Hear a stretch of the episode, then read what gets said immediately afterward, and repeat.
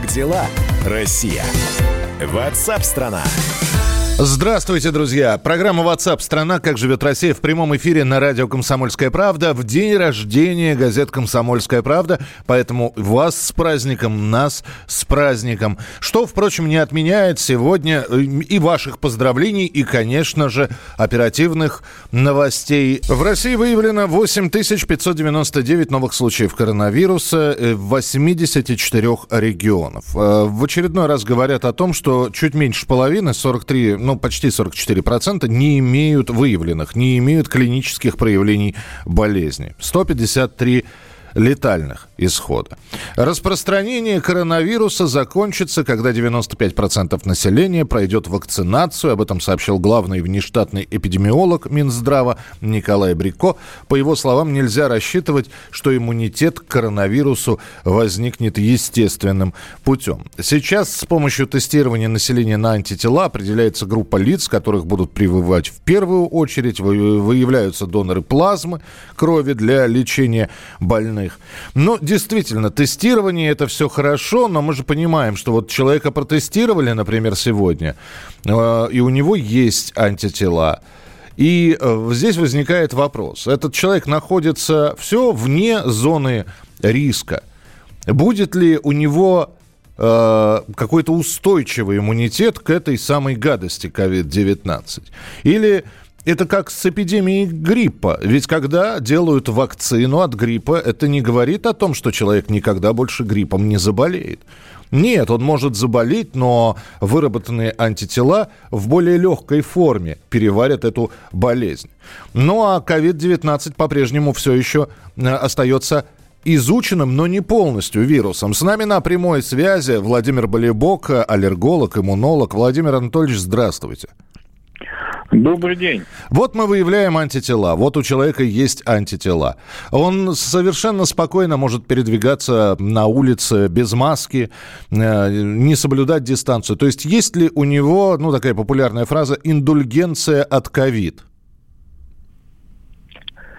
Если верить нашим э, китайским э, товарищам и коллегам, э, у них, поскольку эпидемия в Ухане, она закончилась, прошла, и они наблюдают активно за своим населением, э, случаев повторного заражения COVID-19, э, извините, с самим вот вирусом SARS, у них не было. Угу.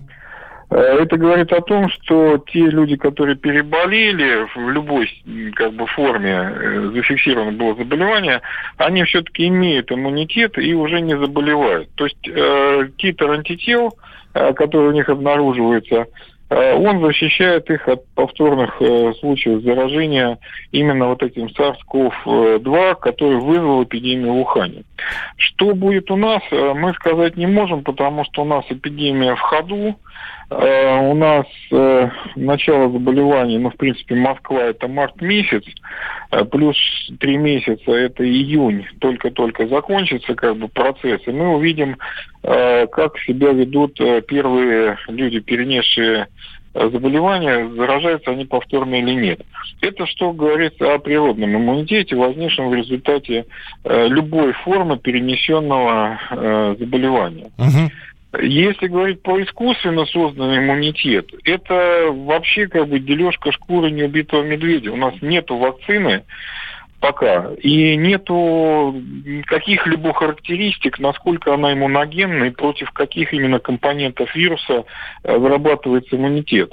И вот э, говорить о том, что вакцины помогут справиться с инфекцией, я бы сейчас сказал, ну вообще это преждевременно. Мы предполагаем, что вакцины могут справиться, помогут справиться с эпидемией. Э, коэффициент 95% это, ну, самый, так сказать, вот лакомый достигая, вот, вот чего мы стремимся добиться при вакцинации. То есть если 95% населения имеет иммунитет, либо постинфекционный, то есть после перенесенного заболевания, либо постпрививочный, э, то эпидемия на данной территории, она ну, не встречается. Практически, ну, там единичные спорадические вспышки, связанные с завозом. Угу. На самой территории уже этот возбудитель не распространяется. Владимир Анатольевич, я вас слушаю и понимаю, ну, по крайней мере, может, я неправильный делаю вывод, но вывод напрашивается следующий. Этим должны переболеть большая часть населения в той или иной форме. И вот тогда э, сама эпидемия будет, будет побеждена. Я правильно понимаю? Пока нет вакцины, да, этим должны переболеть э, большая часть населения. А коэффициент передачи вируса, вот это число R0 для коронавируса лежит в пределах от 2 до 4. 4 максимум. Э, соответственно, получается, если из э, четырех человек только один неиммунный, то инфекция может потихонечку передаваться дальше. Поэтому мы говорим, что у нас э, иммунная прослойка должна быть более 75%. Более 75% это более гарантия того, что э, даже при локальной вспышке будут как бы самогаситься. То есть не будет распространения целиком на территорию. Идеально, чтобы вот и даже локальные вспышки не возникали, это, как правильно сказал Николай Иванович, это 95% э, иммунного населения. Принято. Спасибо большое. Владимир Болибок, аллерголог, иммунолог, был у нас в прямом эфире. Я напомню, массовое тестирование на антитела было запущено ну, вот, правительством Москвы 15 мая. За это время уже обследованы 50 тысяч человек. Иммунитет, ну, если мы возьмем 50 тысяч как 100% вот, обследованных, э, иммунитет к коронавирусу обнаружен у 12% из них. В Роспотребнадзоре ранее пояснили, что антитела к коронавирусу вырабатываются организмом со второй-третьей недели заболевания и циркулируют в крови полгода. Ну и э, продолжается разработка, разработка вакцины. Э, российским препаратом сейчас лечение осуществляется. Фавипиравир называется он. Э, торговое название Ариплевир.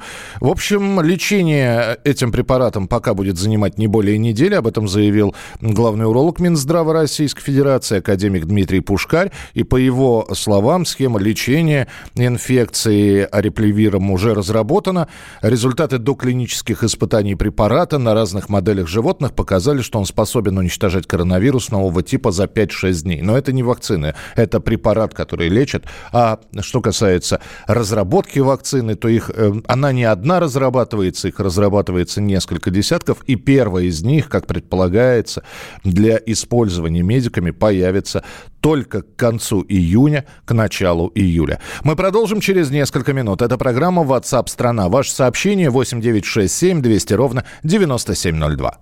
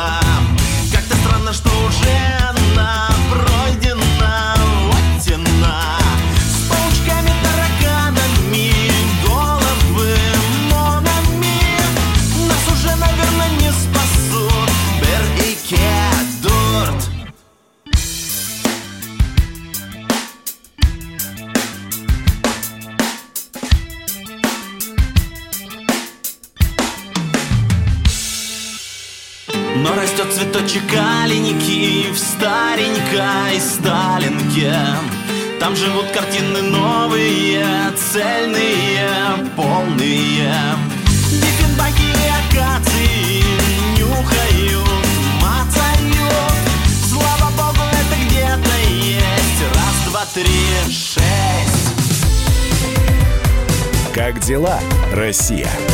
Ватсап-страна! Радио «Комсомольская правда» — это настоящая музыка. Мой друг, никогда не грусти. Пусть все будет так, как ты захочешь. Приходит ваше поколение, да. Настоящие эмоции Сборная России в очередной раз одержала победу! И настоящие люди. Идем правее насадка вдоль рядов кукурузы. Радио «Комсомольская правда». Живи настоящим.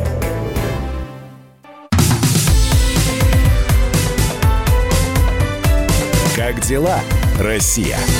Ватсап-страна! Итак, друзья, мы продолжаем прямой эфир программы WhatsApp страна. Э, Хочется начать с фразы из кинофильма «Бриллиантовая рука». Шеф, все пропало, гипс снимают, клиент уезжает. Вот примерно то же самое сейчас разгорается в родительских чатах, на многих сайтах, в социальных сетях. Дескать, э, вот все с нового учебного года все ушли на удаленку, школы закрывают, учителя... э, В общем, Александр остаются, здесь, да. остаются без работы. Вузы у нас закрывают. Слушайте, это безумие, ну, это кажется безумием, но я в почте, как вот обозреватель по образованию и науке комсомольской правды, получаю кучу писем, о том, что вот это вот, вот это происходит, давайте подпишем петицию в администрацию президента, в Государственную Думу о том, что вот это вот э, нельзя допустить. И ссылаются на то, что в Госдуму сейчас внесен законопроект по дистанционному обучению. Вот у нас сейчас на связи э, Лилия Салаватовна Гумерова, э, председатель комитета Совета Федерации по науке, образованию и культуре, и, кстати, один из авторов этого законопроекта. Вот мы из первых уст, наконец, узнаем правду. Лилия Салаватовна, здравствуйте. Здравствуйте. Что ж вы закрыли все школы так?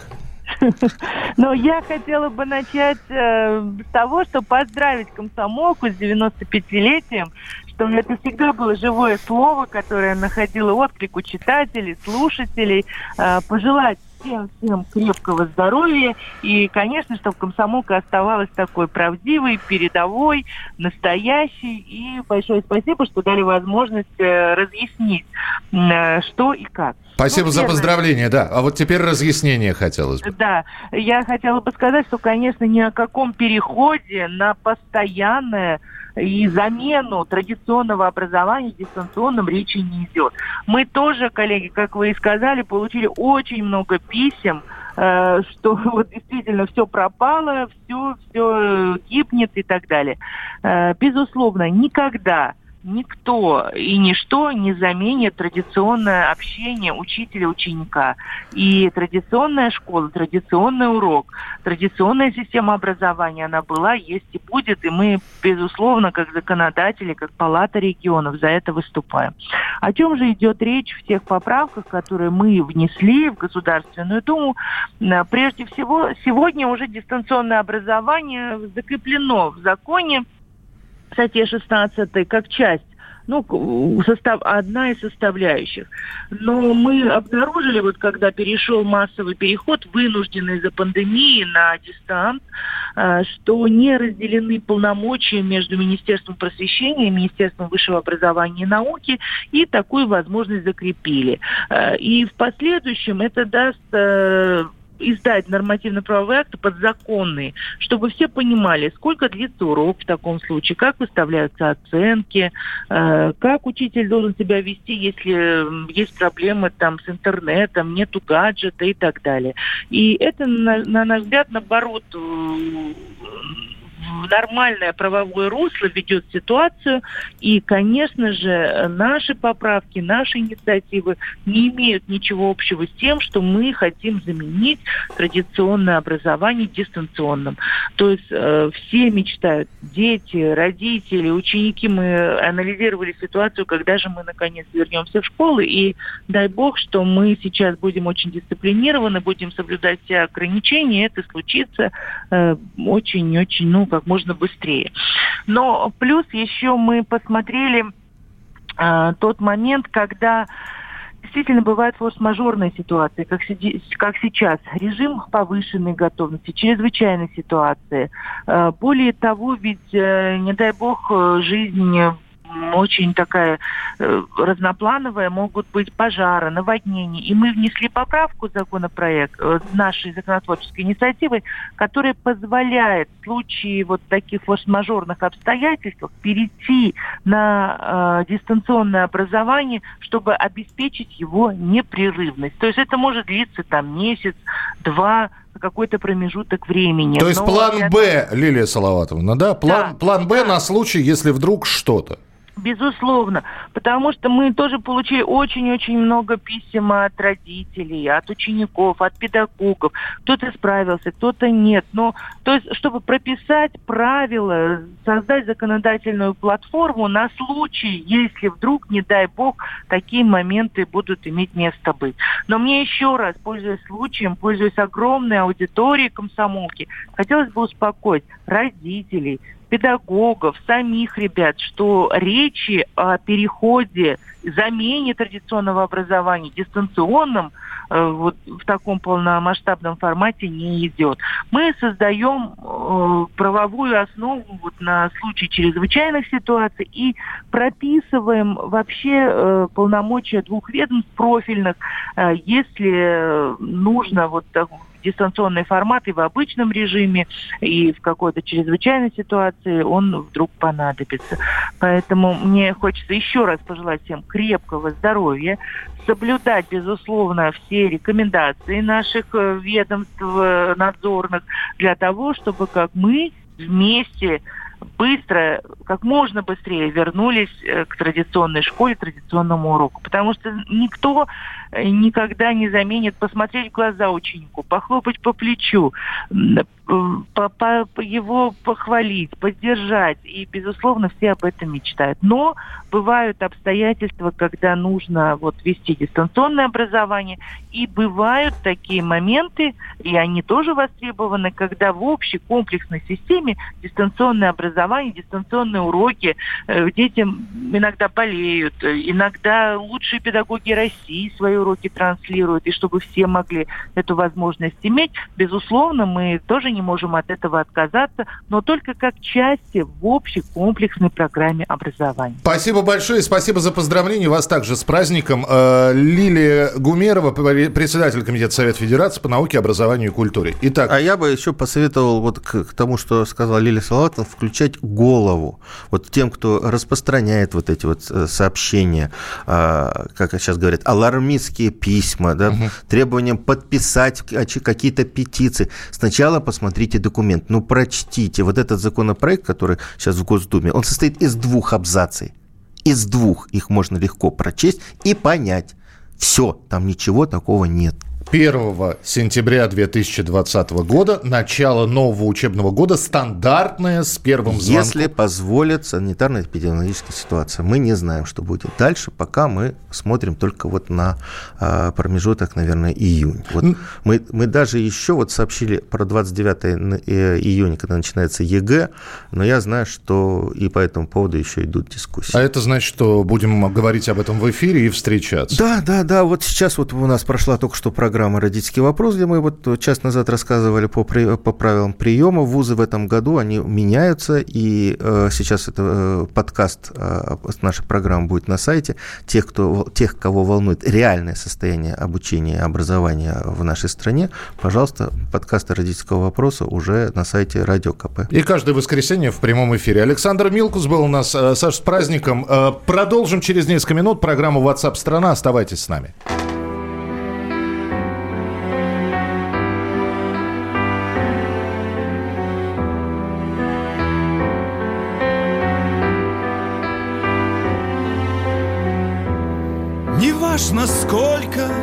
Зачем выпито до дна? И когда неважно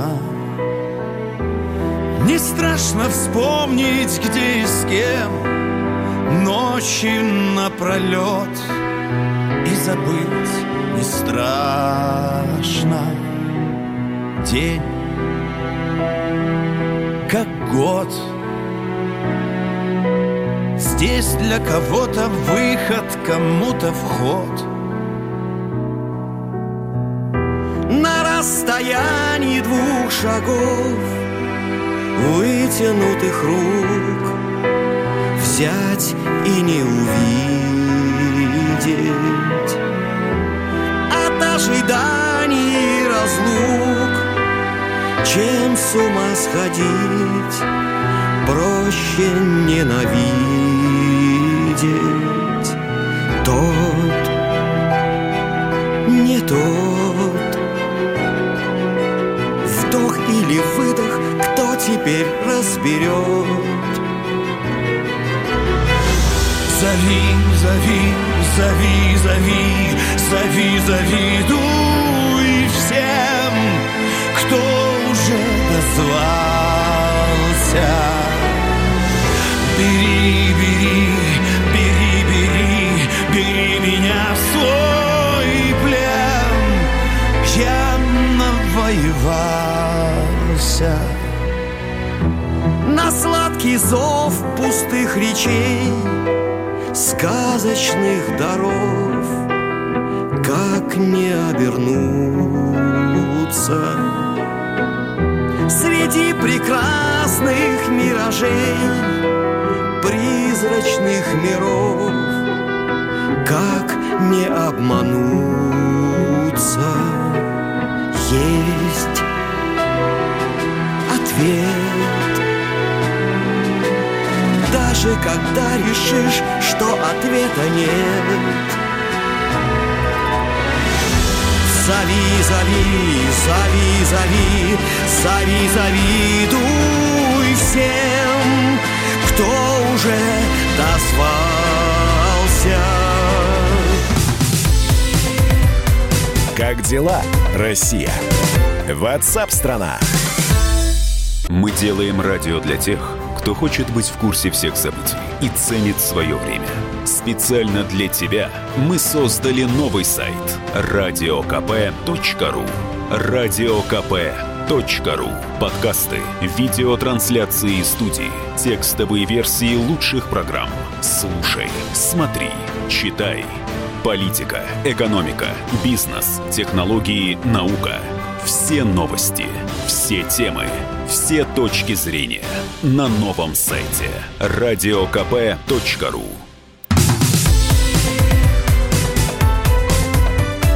Как дела, Россия? Ватсап-страна! Итак, друзья, продолжается прямой эфир. Программа WhatsApp страна Как живет Россия, как живет страна. Вы тоже принимаете участие в этой программе, рассказывая о своем городе, о своем регионе, что у вас хорошего. Мы же вас знакомим с новостями, с темами, которые обсуждаются в социальных сетях, э, в чатах всевозможных. Ну, а мы это все дело обсуждаем со специалистами. И вот э, на лето что у нас планируется? Ну, планируется, наконец-таки, послабление режима самоизоляции, окончательно и бесповоротно. Но при этом э, предупредили о том, что лето будет жарким. Причем не просто жарким, а очень жарким. Самая высокая температура воздуха будет наблюдаться в столичном регионе в июне и в июле.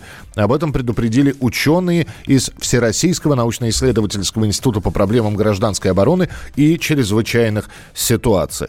В первых месяцах лета этого года в некоторых российских регионах э, вероятность специалисты прогнозируют экстремальные температуры воздуха. На территории субъектов в умеренных широтах воздух может прогреваться до 30 градусов тепла, на юге свыше 35 градусов.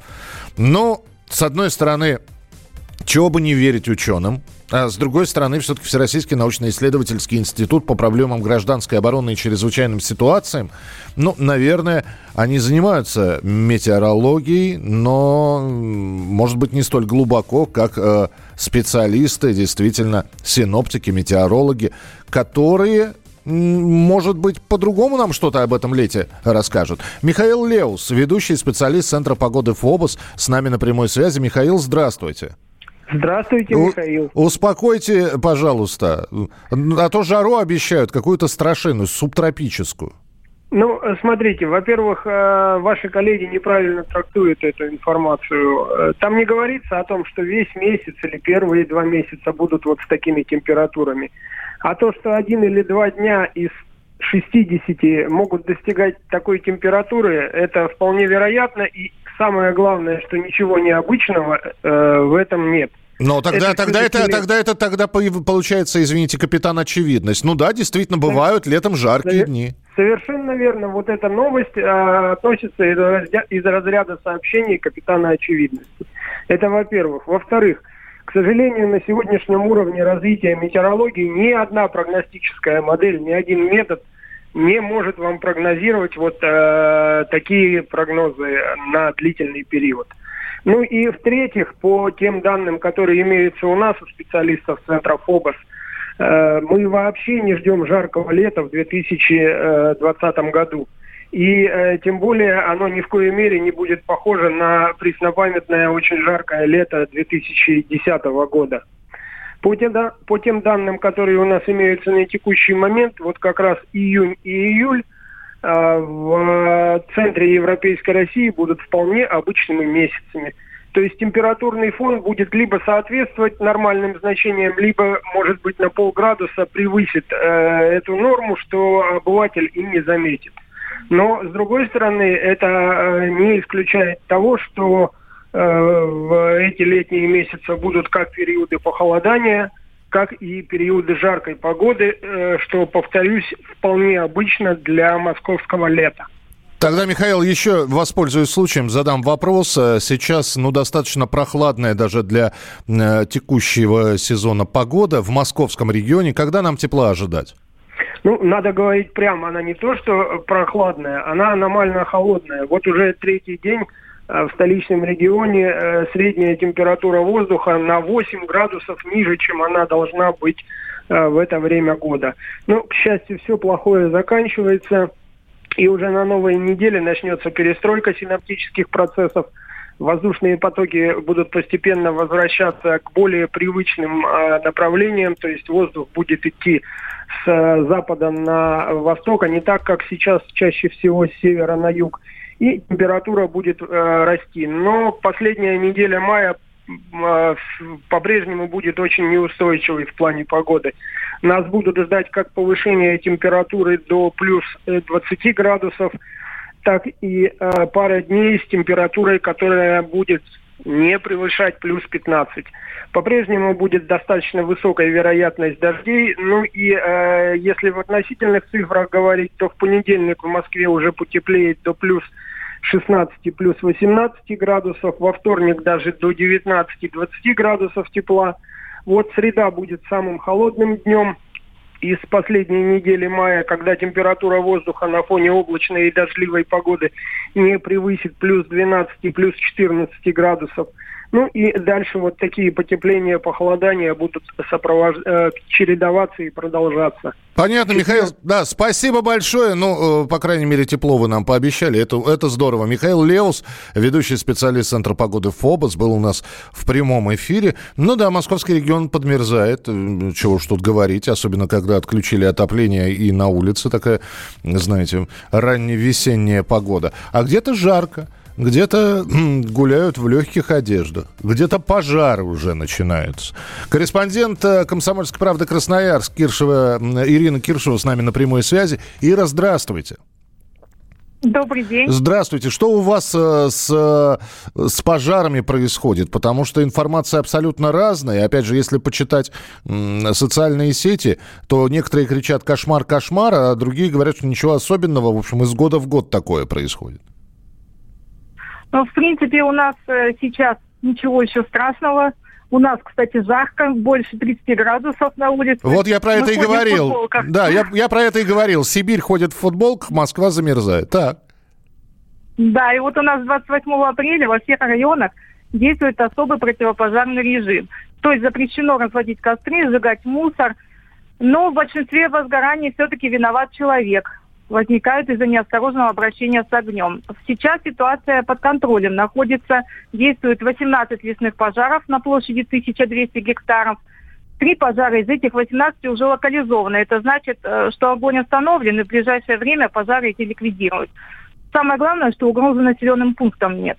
В основном горят леса в отдаленных, труднодоступных территориях. Это Абанский, Кежинский, Ермаковский, Сухобутинский районы. Но вот какие меры принимаются? Меры принимаются у нас масштабные, учитывая, какая ситуация была в прошлом году. Вот второй год подряд у нас реализуется модернизация системы охраны лесов от пожаров. Основная цель – это повышение оперативности обнаружения пожаров. То есть чем быстрее будет обнаружен пожар, тем больше шансов его э, затушить на корню. Угу. Самое главное, расширяется система видеомони... видеомониторинга. Это значит, что устанавливается камера. Вот в прошлом году было установлено 30 камер. В этом году планируется еще столько же. Их крепят на вышках сотовой связи, и оборот у них 360 градусов. Вот как только загорание какое-то фиксирует камера, данные передаются в режиме онлайн в региональную диспетчерскую службу. Сразу же направляются в это место все формирования и тушатся. Если бы не было вот таких камер, то значит э, сначала проводилось бы патрулирование, а это время, средства, самое главное время потери. Ясно, вот да. Но... Устанавливаю. Да, mm-hmm. я, я просто хочу сказать, Ирина, главное, чтобы не только чтобы тушили, это, конечно, самое важное, чтобы не дали mm-hmm. распространиться огню, а чтобы, если это от людских рук, чтобы еще тех, кто эти пожары да, устраивал, да. привлекали бы к ответственности. Спасибо, что были с нами в прямом эфире. Ирина, Ирина Киршева, корреспондент «Комсомольской правды» Красноярск. Ну, а вот это вот предупреждение от Всероссийского института по проблемам гражданской обороны и чрезвычайных ситуаций ситуаций, о том, что лето будет жарким. Может быть, оно и неплохо. Может быть, э, именно это предупреждение для многих руководителей будет таким звоночком, что зима не приходит неожиданно, лето жаркое не наступает просто так, что ко всему нужно готовиться. Очень хочется, чтобы э, вот эти вот сезоны лесных пожаров в ряде регионов, которые горят периодически, прошли без человеческих жертв, без особого ущерба. Подготовиться заранее. Мы продолжим Продолжим через несколько минут. Это программа WhatsApp страна. Оставайтесь с нами. Да, так начинается жизнь. Ты прилетаешь ко мне. Нет, я никогда не пойму, как в небе держится сталь. Останься где-то уже весна и будет лето И я с тобой туда уеду. Плюс, разумеется, моря. Просто задай вопрос и жди ответа. Возможно, долго жди ответа. Но все случится, знаю я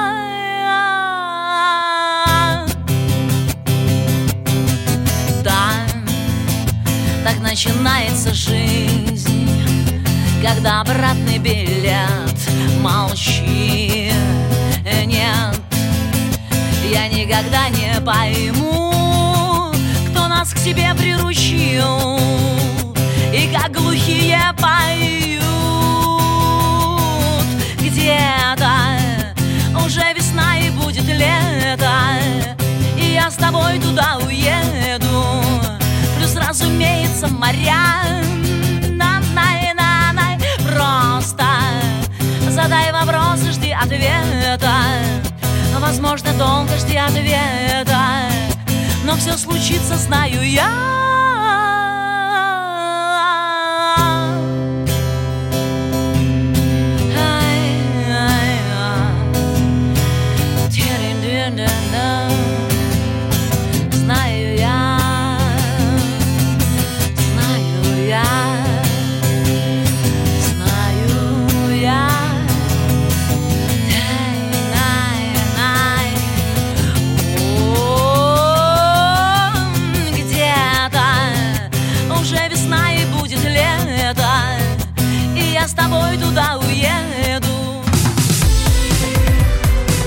дела, Россия? Ватсап-страна! Самара 98,2. Ростов-на-Дону. Иркутск. 89,8. 91,5. Владивосток 94. Калининград 107 и 2. Казань 98 и 0. Нижний Новгород 92 и 8. Санкт-Петербург 92 и 0. Волгоград 96,5. Москва 97 Радио «Комсомольская правда». Слушает вся страна.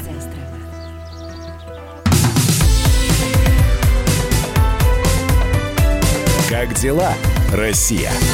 Ватсап-страна! Продолжается прямой эфир 95 лет «Комсомольской правде». Очень приятно получать от вас поздравления. У комсомолка с праздником успехов на всех фронтах. Трезвый Урал написал. С днем рождения комсомолка, Сергей. Поздравляю, поздравляю с юбилеем, а, Константин. Поздравляю с юбилеем. Желаю вам еще больше слушателей, читателей. С вами интересно. И прочее, прочее, прочее. Спасибо большое. Ваши поздравления ценны э, не меньше, чем поздравления президента России, который поздравил уже «Комсомольскую правду», прислав праздничную, торжественную, юбилейную телеграмму в наш адрес. А, Поздравили депутаты Госдумы, члены Совета Федерации, мэр Москвы э, Сергей Собянин. Принимаем от вас поздравления. И э, нас, сотрудников «Комсомольской правды», поздравил главный редактор э, Сун- Сунгоркин, который тоже написал, что да, «Комсомолка» жива и бодра, и сегодня она самая популярная и массовая газета в стране, да, в другом формате, да, многоцветная, подкрепленная самым посещаемым сайтом и одноименной радиостанцией, которую слушают по всей стране и миру. Мы не изменяем главному. «Комсомольская правда» была, остается и будет наш, с нашим российским народом. Служила, служит и будет служить родной стране. Это самое важное. Ну и у нас на прямой связи политический обозреватель «Комсомольской правды» Александр Гамов. Александр Петрович, с праздником! А, привет, Миш, всех с праздником, здрасте. В- Давайте про творческий путь сейчас Александра Гамова поговорим. Вы в каком году попали в «Комсомольскую правду»? Я попал в 93-м году как раз, как раз э, где-то в сентябре, накануне, накануне путча, как мы тогда называли, в 93-м году, октябрь. То есть сразу на передовую получилось, да? Да, да, да. Вот. Но, э, в принципе, я в- попал в, ком- в комсомолку, Миш, если так честно, между нами, да, я попал гораздо-гораздо раньше, потому что э, с детства бредил э, книжками э, Василия Михайловича Пескова. Я их на уроках читал там в четвертом, пятом классе. И, э, собственно, вот э, с комсомолкой я впервые познакомился и начал, в общем, как- как-то над собой работать вот именно тогда, в школе еще. А вот первый- в комсомолку еще в школу попал. Ну, понятно, да. А первая встреча вот с, с Василием Михайловичем уже в редакции какой была? Ты знаешь, вот я сначала... Дело в том, что я работал э, двумя этажами ниже в Советской России до этого. Вот. И с Василием Михайловичем встречался периодически. Вот. Здоровался он меня как-то так, ну, ну, может быть, знакомое лицо. Вот. А первая встреча была такая очень интересная, потому что я Василия Михайловича э, сразил э, чем? А, когда мы познакомились, я говорю, Василий Михайлович, я вот урок в школе ваши книжки читал. Он говорит, какие? А он сам к тому времени название своих книжек уже, наверное, позабывал, потому что он э, их, по-моему, было где-то в районе трех десятков. Вот. А, а я тут же начал, значит, ему край света, белые сны, путешествие с молодым вместе, шаги по росе. И, значит, полный, полный список, он был так удивлен. То есть вы выложили би- библиографию, Александр Петрович, да? Да, да, да, да. И его так это поразило, и мы с ним дружили э, до, э, собственно, до, до последних дней его жизни, потому что он э, очень плохо говорил, уже инсульт пережил, но мы как-то друг друга понимали. И еще его подкупило то, что я работал почтальоном Пескова и передавал записочки Путину. Э, Когда они с Владимиром Владимировичем познакомились у нас в редакции, когда Путин приезжал. Да, в 2000 году эта фотография там рядом, э, Да, с, да, та- да. рядом с исполняющим обязанности тогда еще президента. Как раз э, м, на Да. фотографии можно увидеть э, Василия Михайловича Пескова. Так. Да, это как раз вот да, та встреча. И после этого, он, конечно, этим не злоупотреблял. Это вообще запрещенный, так вот ме- между нами, да, вот без передачи. Это запрещенный вариант, чтобы жу- журналист Кремлевского пола брал, как, какие-то письма передавал. Ну, у президента свои дела, у нас свои, там, у каждого своя работа. А вот он ко мне подходил и говорит, слушай, Саш, вот там егерь спас там 15 медвежат, вот нужно его наградить. Не смог бы ты записочку передать Владимиру Владимировичу? Я говорю, «Да, ну, запросто. И я либо Пескову Дмитрию, однофамильцу, Михайлович, говорю, вот опять от вашего родственника. Либо прям Владимир Владимировичу два-три раза было, когда я передавал, вот это Василий Михайлович просил вам передать. Вот, э, это было и в Кремле, и когда в Белом доме э, Путин работал, значит, премьером. Вот, то есть вот Василий Михайлович это был человек, который какую-то вот планку э, он очень высокую поставил, да, вот как нужно с людьми говорить, как нужно в командировки ездить, как нужно вообще, какая должна быть походка у журналистов, как нужно держать командировочное удостоверение. Ну, сейчас их отменили, вот. Но я, например, раньше вот э, всегда вот как кепку надо носить. Вот. О, Кстати, легендарная кепка э, Василия Пескова. Я, я, кстати, Да. Саш, ни- никогда тебя в кепке не видел, но Да ты что, я вот в кепке, я обязательно приду к тебе. все, все. Вот, Так. то есть это был вот ну, идеал вот на, на, на, на, на всю жизнь, независимо от того, вот, э, ну, что вот Василий Михайлович сейчас нет, но он так, такой капитал оставил нам, вот, и столько секретов, я не буду обо всех рассказывать, но я же прям так, так расстроился, что, что его сегодня нет. А, а вот самый, знаешь, знаешь, Миш, какой главный секрет, да? Это был очень скромный человек. И вот заметь, э, самые, самые выдающиеся журналисты в комсомолке, да, а это Ярослав Голованов, Василий Песков и Инна Руденко, они были очень скромные. Особенно мне нравилось, когда, допустим, Инна Руденко идет по этажу, она встреча Пескова, она говорит, Вась, Вась. И вот они, значит, да, Инночка, и вот они, а ты стоишь рядом, смотришь, думаешь, надо такие, такие глыбы, они такие простые. Она могла зайти э, к нам в отдел, могла с нами выпить, вот, покурить. Э, ну, я за- запрещенные вещи сейчас рассказываю. Вот. И вот Инна Павловна, она, мы, мы домой к ней ездили, когда она уже, у нее ножки не ходили. Вот. И мы ездили для того, чтобы подпитаться, да, вот как бы, э, она говорит, что ты вот за меня трогаешь? Я говорю, я вот вы батарейка для меня, вы, вы для меня батарейка. Вот такие вот такие вот люди, и они, в общем, зарядили нашу редакцию, зарядили вот эти подшивки, вот э, этот этаж наш, э, куда бы мы ни переезжали, все равно мы на шестом этаже. Да, Вот. Саш, у нас не так много времени, я обязан сейчас спросить. А вот, с- праздником. Да, это Да. во-первых. А во-вторых, все-таки, Александр Петрович, а самому-то сейчас в статусе, ну, ветерана, не ветерана, но такого, знаете, такой домовой шестого этажа Александр Нет, ну я Гамов. тоже говорю, да, я легенда, но я э, это с иронией, потому что вот эти глыбы, они все равно рядом с нами. И когда мы говорим, да, я легенда, или, или еще как там, как это такая такая ирония, так смешно. Миш, с, праз- с праздником всех. Самое главное, наши наверное, читатели. Что бы без них вообще, вообще делали, как бы мы жили, что бы вообще писали бы. Это правда, это правда. Это не столько наш, сколько их праздник, потому Да, что да, э, да. в самые сложные времена, сколько кризисов пережито. Сегодня, кстати, много звонков вот именно от читателей, которые вот э, записочка, смс вот, э, и как-то вот это приподнимает. Конечно, конечно, всегда знаешь, что в самые сложные времена они с тобой, и они читают, и они всегда поддержат. Спасибо большое, Александр Петрович. Э, Еще раз э, с праздником, с 95-летием. Совсем немножечко до со- сотни осталось, так что э, добегаем мы до этого тоже отрезочка. Александр Гамов, политический обозреватель газеты «Комсомольская правда», ведущий радио «Комсомольская правда», который периодически появляется у нас в эфире. И спасибо за поздравления еще раз. Ваше сообщение 8967 200 ровно 9702. 8967 200 ровно 9702. Как дела, Россия? Ватсап-страна! Иркутск. 91,5. Воронеж 97,7. Краснодар 91,0. Тюмень 99,6. Анапа 89,5. Владимир 104,3. Барнаул 106,8. Екатеринбург 92,3. Санкт-Петербург 92,0. Москва 97,2. 97,2. Радио «Комсомольская правда». «Комсомольская правда». Слушает вся страна. Слушает вся страна.